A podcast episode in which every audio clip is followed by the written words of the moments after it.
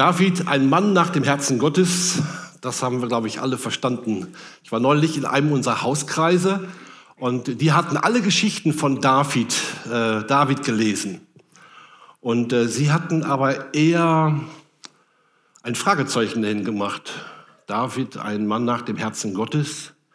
Für sie war das eher eine Frage als eine Aussage. Sie hatten alle Geschichten gelesen und waren irgendwie irritiert. Es gibt ja diese tollen Geschichten, wir haben es von Bernd schon einige gehört gerade. Aber es gibt auch eben diese vielen anderen Geschichten von Kriegen und Morden und Eifersucht und Neid und grausame Gemetzel und so weiter. Und das hat die Leute im Hauskreis doch etwas irritiert. Ich glaube, wenn wir an diesem Abend eine Abstimmung gemacht hätten, ähm, David wäre, glaube ich, nicht so in die Top Ten gekommen als Mann nach dem Herzen Gottes haben gesagt, Daniel, das wäre doch jemand gewesen, oder Josua oder Samuel oder Hiob vielleicht sogar. Aber David? Tatsächlich wird David selbst von Gott oder von Gott selbst als Mann nach seinem Herzen bezeichnet. Und im Neuen Testament wird dieser Vers aus Samuel, 1 Samuel 13 nochmal zitiert von dem großen Apostel Paulus, der so die ganze Geschichte des Volkes Israel erzählt und deutlich macht, wie Gott auch diesen David berufen hat. Und in der Apostelgeschichte 13 heißt es, ich habe David gefunden, den Sohn Isais, ein Mann nach meinem Herzen, der wird meinen ganzen Willen tun. David war ungefähr um 1000 vor Christus, 40 Jahre König, von Israel. Unter seiner Herrschaft gab es eine Blütezeit, fast die größte Ausdehnung des Volkes Israel überhaupt in der Geschichte. Und er begründete auch eine Familiendynastie. Gott hat gesagt, aus deinem Geschlecht wird mal der große König Gottes kommen, der Messias. Und so sprechen dann auch bestimmte Leute in Israel, als Jesus gekommen ist, Jesus als den Messias an, den Sohn Davids. Eben fast tausend Jahre später, nach David, wurde Maria, die aus dieser Familienlinie stammt, die Mutter von Jesus. Sohn Davids, das war so ein ganz stehender Begriff für Jesus in der jüdischen Tradition auch so ein Synonym für den Messias, den Retter Israels. In den Samuel-Büchern wird über David berichtet und in den Psalmen haben wir Lieder und Gebete direkt von David. 73 der 150 Psalmen stammen von David. Und gerade in diesen Psalmen erfahren wir ganz viel über seine Spiritualität, über sein Denken, über seinen Glauben, über seine Emotionen. Und wir erfahren auch Dinge über seine Geschichte. Und es ist so in dieser Reihe ja wichtig, dass wir das so mal ein bisschen deutlich machen. Was steckt denn so hinter diesem Mann? Was ging eigentlich so in seinem Kopf vor? Und auch an jedem Sonntag wollen wir das aus einer bisschen anderen Perspektive anschauen. Heute David und sein dienendes Herz. Die Geschichte von David beginnt in 1 Samuel 16 und äh, da lese ich mal ein paar Verse. Der Herr sagte zu Samuel, wie lange trauerst du noch um Saul? Das war der König vor David. Ich habe ihn verstoßen. Er kann nicht länger König über Israel sein. Fülle jetzt ein Horn mit Salböl und geh nach Bethlehem zu Isai unter seinen Söhnen habe ich mir einen als König auserwählt. Aber wie kann ich das? wandte Samuel ein. Wenn Saul es erfährt, bringt er mich um. Der Herr antwortete, nimm eine Kuh mit und sage, du seist gekommen, um ein Opfer darzubringen. Lade dann auch Isai ein. Ich sage dir dann, welchen von seinen Söhnen du zum König salben sollst. Samuel war ein großer Prophet in Israel. Er hatte auch schon den König Saul gesalbt. Und vorher war Samuel sogar der geistliche und weltliche Führer Israels. Aber dann wollte das Volk Israel wie auch die anderen Völker einen König haben. Sie haben gesagt, auch die anderen Völker, die haben auch einen König, wir wollen auch einen König. Und ähm, Gott hat sich interessanterweise darauf eingelassen und war damit einverstanden. Und ähm, Gott hat diese neue Machtverteilung akzeptiert. Man könnte auch sagen, fast so was wie eine Trennung von Staat und Kirche. Saul als weltlicher und Samuel als geistlicher Führer. Und Samuel war immer noch dafür zuständig, den König zu salben als geistlicher Leiter. Saul war auch fast, fast 40 Jahre König und hatte zum Teil auch Erfolge, aber gegen Ende seiner Königszeit entglitt ihm doch die Macht immer mehr. Und ähm, Saul war für Gott nicht mehr tragbar, weil er gegen Gottes Gebote verstoßen hatte. Aber vielleicht war es noch tiefer. Eigentlich war Saul, glaube ich, gar nicht so ein Mann des Glaubens. Wenn man Saul beschreiben sollte, dann war er eher so einer wie Saul First. Er war der, um den es eigentlich ging. Er war der Mittelpunkt und nicht das Volk oder Gott. Das, damit hat er sich selbst disqualifiziert. Samuel hatte große Hoffnungen in Saul gesetzt. Das Volk Israel hatte diesen König sogar selber ausgesucht. Aber dabei hatten sie vielleicht zu sehr auf äußere Dinge geschaut und nicht auf das Innere, das, was Gott in diesem Mann tun, hätte tun können. Samuel kam auch irgendwie nicht so mit der Absetzung klar. Und der Auftrag, den Gott ihm jetzt gab, war ja dann auch fast so was wie Hochverrat. Der bisherige König war noch an der Regierung und auch wohl noch ein paar Jahre. Aber äh, Samuel sollte schon den Nächsten äh, salben und berufen. Und deshalb braucht es irgendwie eine Tarnung. Und das mit der Kuh war irgendwie so, ein, so eine Lösung. Ich lese mal weiter aus 1 Samuel 16. Samuel gehorchte dem Herrn und machte sich auf den Weg. In Bethlehem kamen ihm die Ältesten der Stadt besorgt entgegen und fragten, dein Kommen bedeutet doch nichts Schlimmes. Das wie, wie heute euch manchmal. Ja? Manchmal, wenn ich Leute besucht habe zu Hause und äh, war überraschend gekommen, dann haben sie gesagt, oh, und ist was passiert? Aber die haben irgendwie denken, was soll das jetzt? Der große Prophet kommt. Nein, antwortete Samuel, ich komme, um dem Herrn ein Opfer darzubringen. Tut das Nötige, damit ihr rein seid und kommt dann mit mir zum Opfermahl. Er lud auch Isai und seine Söhne dazu ein und forderte sie auf, sich zu reinigen. Isai war wohl auch einer der Fürsten, eine ganze wichtige Familie, sieht man auch an der großen Kinderzahl. Und er hat einen ganzen Stall voll Jungs. Vielleicht hat er noch mehr, Mädchen oder Jungs und so weiter aber einige werden hier genannt. Nacheinander lässt er sie aufmarschieren, alle irgendwie gut körperlich durchtrainiert, alles so Mittelstürmertypen. Und der erste ist Eliab. Und äh, so spontan äh, entfährt es dem Samuel, boah, was für ein Mann. Doch Gott, aber doch Gott klopft ihm innerlich auf die Magengrube und sagt, der Mensch sieht, was vor Augen ist, aber Gott sieht eine Etage tiefer. Lass ihn abtreten.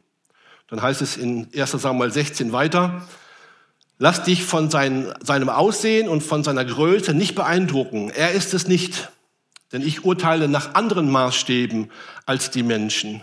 Für die Menschen ist wichtig, was sie mit den Augen wahrnehmen können. Ich dagegen schaue jedem Menschen ins Herz. Der nächste, der antritt, heißt Abinadab, aber das hilft ihm auch wenig. Und der dritte heißt Shama, das klingt wie schauen wir mal, aber der muss auch abtreten.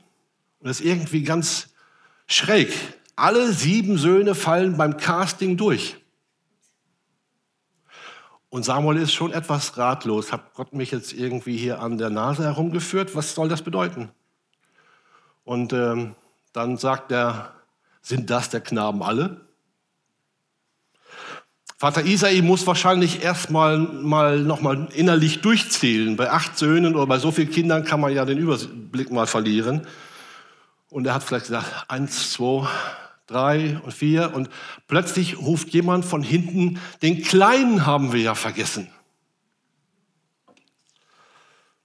Alle diese ehrwürdigen Männer aus dem Dorf stehen um das Opfermahl, die Kuh wird kalt und die Honorationen werden müde. Aber es wird gewartet. Es wird gewartet, bis der Junge kommt. Und dann heißt es in 1 Samuel 16, Vers 12, so ließ Isai David holen. Er war ein gut aussehender junger Mann, braun gebrannt und mit schönen Augen. Das ist er, sagte der Herr, salbe ihn. Gerade ist ja Leichtathletik-WM. Alle Sportbegeisterten werden das irgendwie wahrnehmen. Und ähm, ich finde das ja immer klasse, wenn so ein Junge entdeckt wird, ein junger Mann oder ein junger Sportler, der vorher vielleicht überhaupt nicht auf der Rechnung war. Das ist irgendwie, das ist irgendwie berührt einen, glaube ich, besonders. Die einzige Goldmedaille bisher für Deutschland hat ein junger Zehnkämpfer aus meiner alten Heimat Rheinhessen gewonnen. Ein Zehnkampf geht über zwei Tage, jeden Tag fünf Disziplinen. Und am ersten Tag war Niklas Kaul noch auf dem Elfenplatz. Muss man sich mal vorstellen. Am ersten Tag auf dem Elfenplatz. Und am Ende ist er sensationell Erster geworden. Von elf auf eins. Oh, das berührt irgendwie, was berührt einen, auch wenn man vielleicht kein Sportler ist. Es berührt uns auch, wenn Leute so aus der zweiten, dritten und vierten Reihe plötzlich in den Mittelpunkt schießen und man sagt, das hätte ich ja überhaupt nicht gedacht, dass der das kann. Ist vielleicht auch ein bisschen Gottesprinzip. Ich musste dann David denken. Bei ihm heißt es dann von acht auf eins. Echt stark. Von acht auf eins. Kurze Zeit später heißt es dann über David in 1 Samuel 18, da antwortete einer der jungen Männer und sprach, ich habe einen Sohn Isais des Bethlehemitas gesehen, der ist des Seitenspiels kundig. Das war die Gitarre von früher wahrscheinlich, gell? so ein bisschen. Ein tapferer Mann, tüchtig zum Kampf, verständig in seinen Reden und schön gestaltet und der Herr ist mit ihm. Die potenziellen Schwiegermütter kriegen wahrscheinlich jetzt alle so ein bisschen glasige Augen. Ja, was für ein Typ. Die Brüder waren ja schon nicht schlecht. Aber David ist auch kein Schwächling. Eher so eine Art Brad Pitt aus Bethlehem. Aber irritiert das nicht auch wieder ein bisschen? Die anderen Brüder sind alle disqualifiziert, weil sie anscheinend nur so etwas Äußerliches hatten. Und hier geht es jetzt auch wieder nur um Äußeres oder fast. Sind das die Kriterien? David, ein Mann nach dem Herzen Gottes, ein Mann mit einem dienenden Herz. Wie beruft Gott denn überhaupt Menschen? Ich finde, eine gute Botschaft bei David ist, man muss nicht blöd und dumm und hässlich sein, damit Gott einen gebrauchen kann. Aber manchmal gibt es unter Christen so eine Kultur der Schwachheit. Es gibt ja auch so ein paar Bibelverse. Gott hat nicht so die Tollen, die Starken erwählt, sondern eher die Schwachen und Törichten und was vor der Welt nichts gilt. Daraus haben wir so eine, irgendwie so eine Kultur der Schwachheit gemacht. Wir können auch vielleicht sagen, so eine Schwabenkultur mit Understatement. Also nichts gegen die Schwaben. Aber das ist vielleicht so etwas, was sich so eingeschlichen hat. Vielleicht auch vor allen Dingen in meiner Generation. Ja. Sich nur nicht loben, nur nicht stolz sein. So, ich bin nichts, ich habe nichts, ich kann nichts. Das ist jetzt vielleicht nicht schwäbisch, aber egal. Wir sind doch Gottes gute Schöpfung. Gott hat jeden von uns in einer großartigen Weise begabt uns Gaben geschenkt, uns eine unverwechselbare, ähm, einmalige Persönlichkeit geschenkt. Und ich finde, es gibt viel zu viele Leute, die das tief in ihrem Inneren nicht glauben. Ich glaube, wir könnten unsere Berufung für Gott nochmal anders leben, wenn das so ganz tief in unserem Herzen verankert ist. Und es ist super schön, wenn Leute das so erfahren können. Wir sind in Gottes Augen wertvoller, als wir uns das überhaupt je vorstellen können.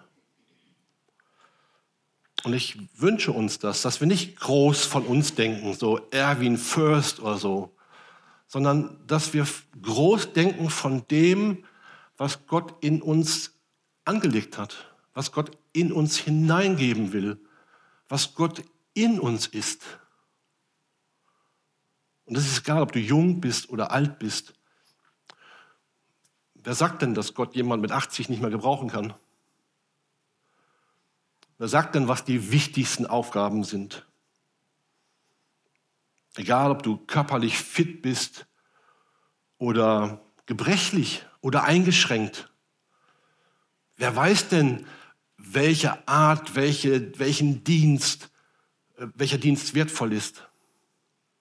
Wenn einer nicht gut reden kann, kann aber wunderbar zuhören, ist das doch auch toll. Und äh, die meisten können noch ganz gut zuhören. Es ist super, was Gott in uns hineingelegt hat. Und ich finde, Gott beruft alle möglichen Leute, starke und schwache, gute und schlechte und auch einige ziemlich komische. Ich weiß bis heute nicht, warum Gott mich zum Pastor berufen hat. Manchmal staune ich heute noch darüber. Irgendwie so ein Junge vom Bauernhof in Ostfriesland und jetzt hier in Butzbach auf der Bühne.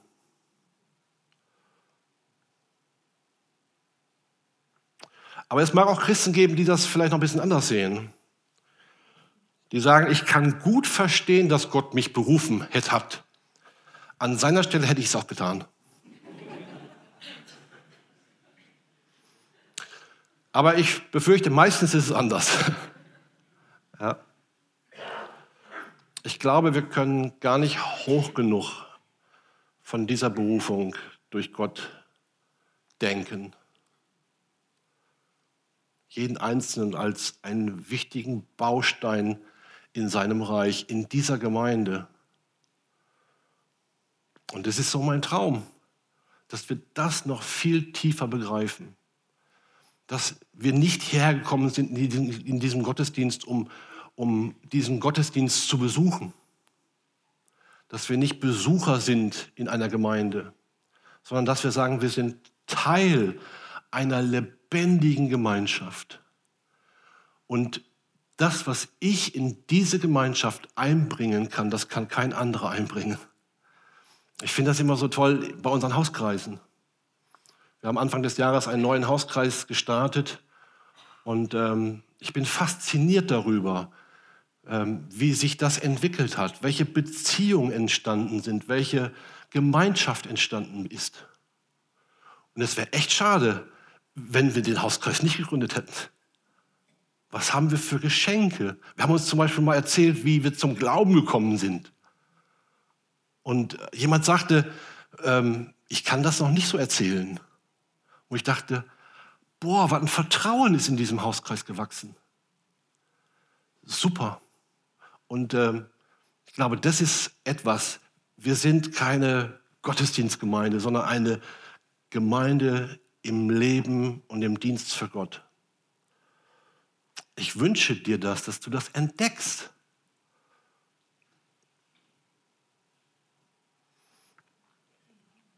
Gott hat irgendwie eine Sympathie für Leute aus der zweiten Reihe.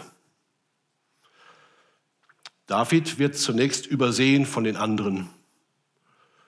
Und äh, Gott sieht in diesem Jungen irgendwie ein ganz besonderes Potenzial.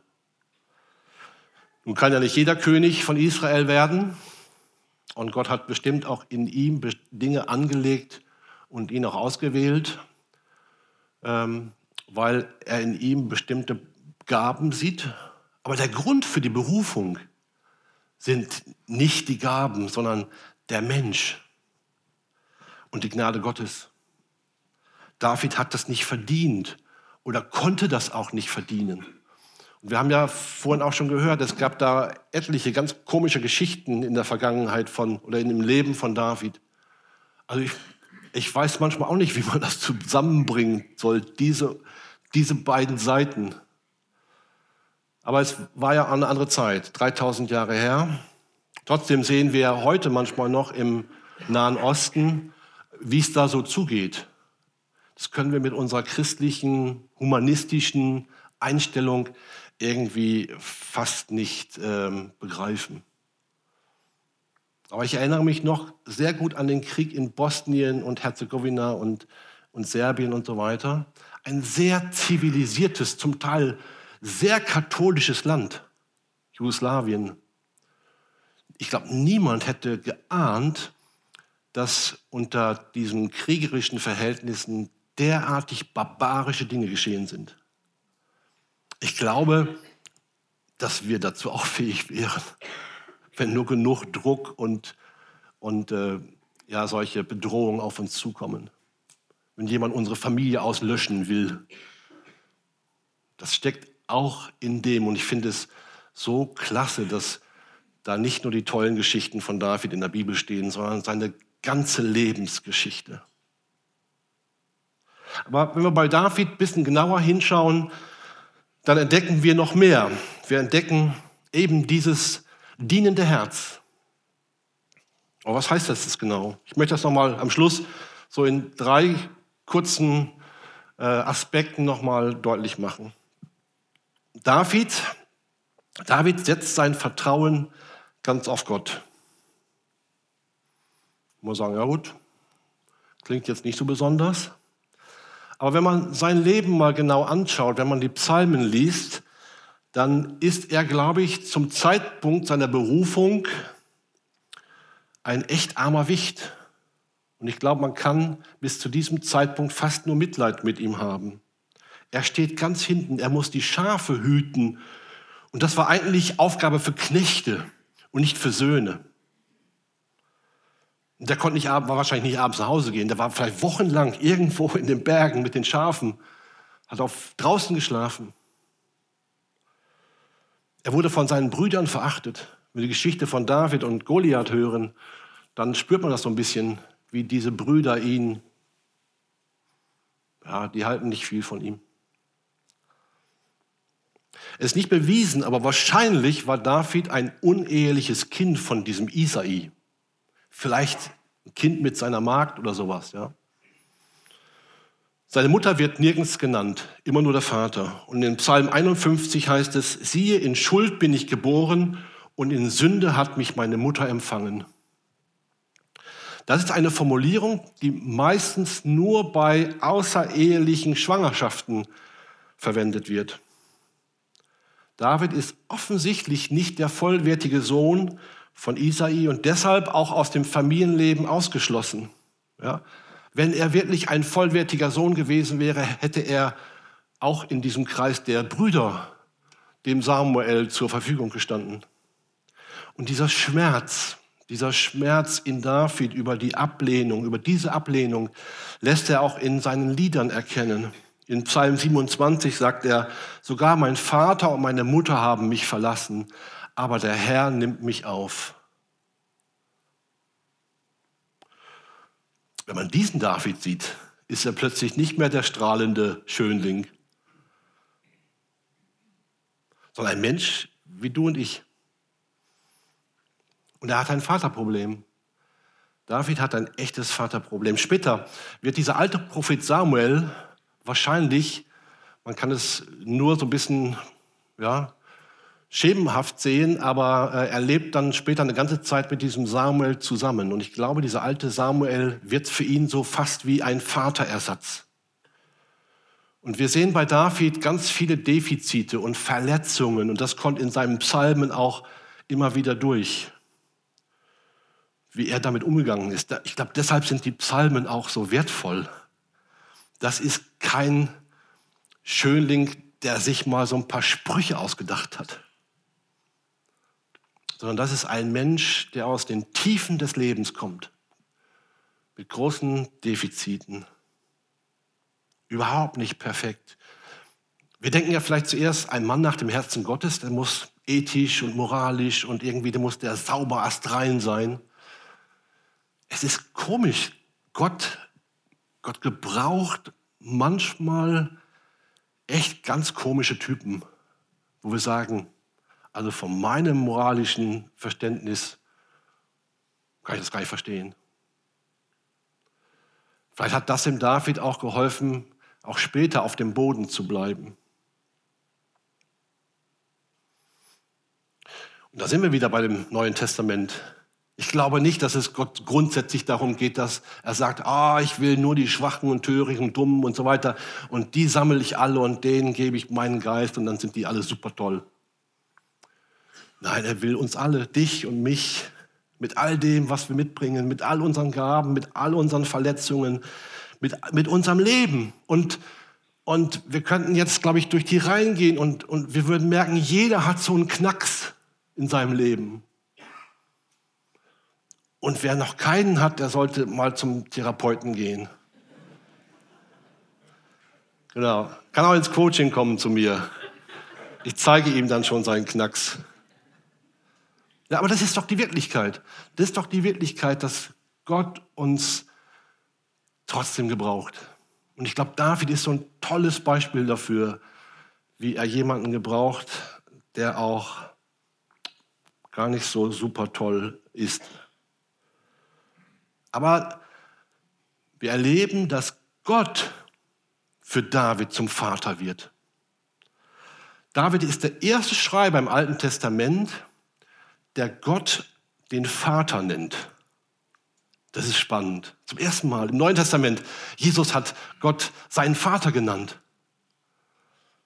Und wir erkennen ganz viel auch von dem, von dieser Spiritualität von David, sehen wir später auch bei Jesus wieder wo deutlich wird, Jesus hatte auch so ein dienendes Herz. Jesus hat gesagt, ich bin nicht gekommen, um zu herrschen, sondern ich bin gekommen, um zu dienen und mein Leben zu geben für viele. Jesus hat sein Leben für uns gegeben. Und David ist vielleicht auch deshalb so ein Mensch nach dem Herzen Gottes, weil er gesagt hat, ich gebe mein Leben Gott, ihm allein. Das heißt dann, ein Vater der Weisen und ein Helfer der Witwen ist Gott in seiner heiligen Wohnung. Psalm 23 könnte auch in dieser Zeit entstanden sein, als er auch als Hirte auf diesem Feld war. Ich glaube das sogar sehr stark, weil da kommt eine ganze Erfahrung mit den Schafen und so weiter wieder durch. Der Herr ist mein Hirte, mir wird nichts mangeln. Und es wird in den Psalmen kommt es so, und ich glaube, das ist, wenn wir den Hintergrund von David verstehen und nochmal auch für uns so begreifen, dann wird nochmal so deutlich, was die Psalmen für ein Schatz sind. Bei Gott allein kommt meine Seele zur Ruhe. Von ihm kommt mir Hilfe. Nur er ist mein Fels, meine Hilfe, mein Burg, meine Burg. Darum werde ich nicht wanken.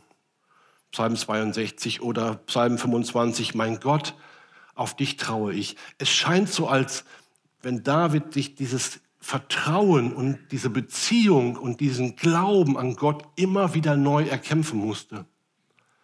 Und ich glaube, das ist auch so eine Charakteristika bei ihm, dass er immer wieder bereit war, umzukehren zu Gott. Wir sagen ja, Umkehr ist so diese einmalige Entscheidung, ich möchte ein Leben mit Gott beginnen. Aber ich glaube, Umkehr ist ein permanenter Prozess. Wir sind immer wieder am Umkehren, um wieder diesen Draht zu Gott zu kriegen. Und wenn du das so merkst heute, dann, wir haben nachher wieder Gebetszeit hier. Das ist eine super Chance.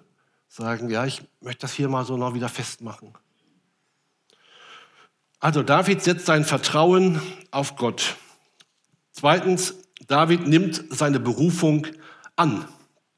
Nochmal 1 Samuel 16, da nahm Samuel das Horn mit dem Öl und goss es vor den Augen seiner Brüder über Davids Kopf. Sogleich kam der Geist des Herrn über David und verließ ihn von da an nicht mehr.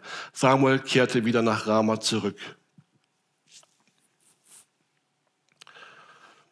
Gott spürt und sieht etwas davon, dass David sich ganz auf ihn einlässt. Sein Herz ist willig, Gott zu folgen. Und im Unterschied zu Saul steht David für Gott first. Er will Gott dienen. Mit all dem Schrägen und Schwierigen auch in seinem Leben. Und das finde ich ist eine unheimliche Ermutigung. Und hier steht, dass Gott seinen Geist hineingab. Und das im Alten Testament ist das nochmal ganz speziell, dass Gottes Geist auf bestimmte Menschen kam. Gott hat seinen Geist bestimmten Menschen verliehen. Das war mit dieser Salbung nochmal so ausgedrückt. Im Neuen Testament ist so, alle, die an Jesus Christus glauben, haben diesen Heiligen Geist. Und dieser Heilige Geist kann das, was Gott in uns angelegt hat, die Beziehung, kann er nochmal neu entfalten und will das zum Blühen bringen. Gott befähigt uns, der Heilige Geist befähigt uns, mit Gott zu leben und ihm zu dienen. Und das dritte zum Schluss nochmal, David hat das Herz eines Hirten. Als Hirte sorgte er für seine Schafe. Und er nimmt diese Aufgabe so ernst, dass er sogar einzelne Schafe gegen Bären und Löwen verteidigt. Er hat ein echtes Hirtenherz. Eine Haltung, eine dienende Haltung, für andere da sein, sie zu beschützen. Und das ist später auch nochmal wieder sichtbar geworden, wie er seine Leute führt, wie er seine, sein Heer führt, wie er auch zum Teil mit Menschen umgeht, wo man merkt, es geht ihm um die Sache Gottes und es geht ihm nicht um sich selbst. Er sagt dann später nochmal, Psalm 37, befiehl dem Herrn deine Wege und hoffe auf ihn, er wird's wohl machen. Ja, David, David mit dieser Mann nach dem Herzen Gottes, ein kleiner Einblick, eine kleine Perspektive in sein Leben hinein. Wir erfahren das noch von unterschiedlichen Seiten in den nächsten Wochen. Ein Mann mit einem dienenden Herz, begabt, übersehen, verletzt, mit einer schwierigen Geschichte. Und das wird auch nicht, das wird auch so weitergehen. Davids Vaterschaft, seine eigene Vaterschaft war später echt schwierig. Darüber werden wir auch noch hören. Er vertraut Gott. Er ist bereit, ihm zu dienen. Und er hat ein Herz für andere. Und plötzlich merken wir, der ist da gar nicht so weit weg von uns. Der ist da ganz nah bei uns. Das ist ja auch unser Leben. Das ist ja auch unsere Geschichte. Und das ist unsere Herausforderung. Sagen, ja, das will ich eigentlich auch. Gott vertrauen, meine Berufung annehmen und ein Herz für andere zu haben. Meine Berufung zu leben für Gott. Ich wünsche uns, dass uns das immer mehr gelingt.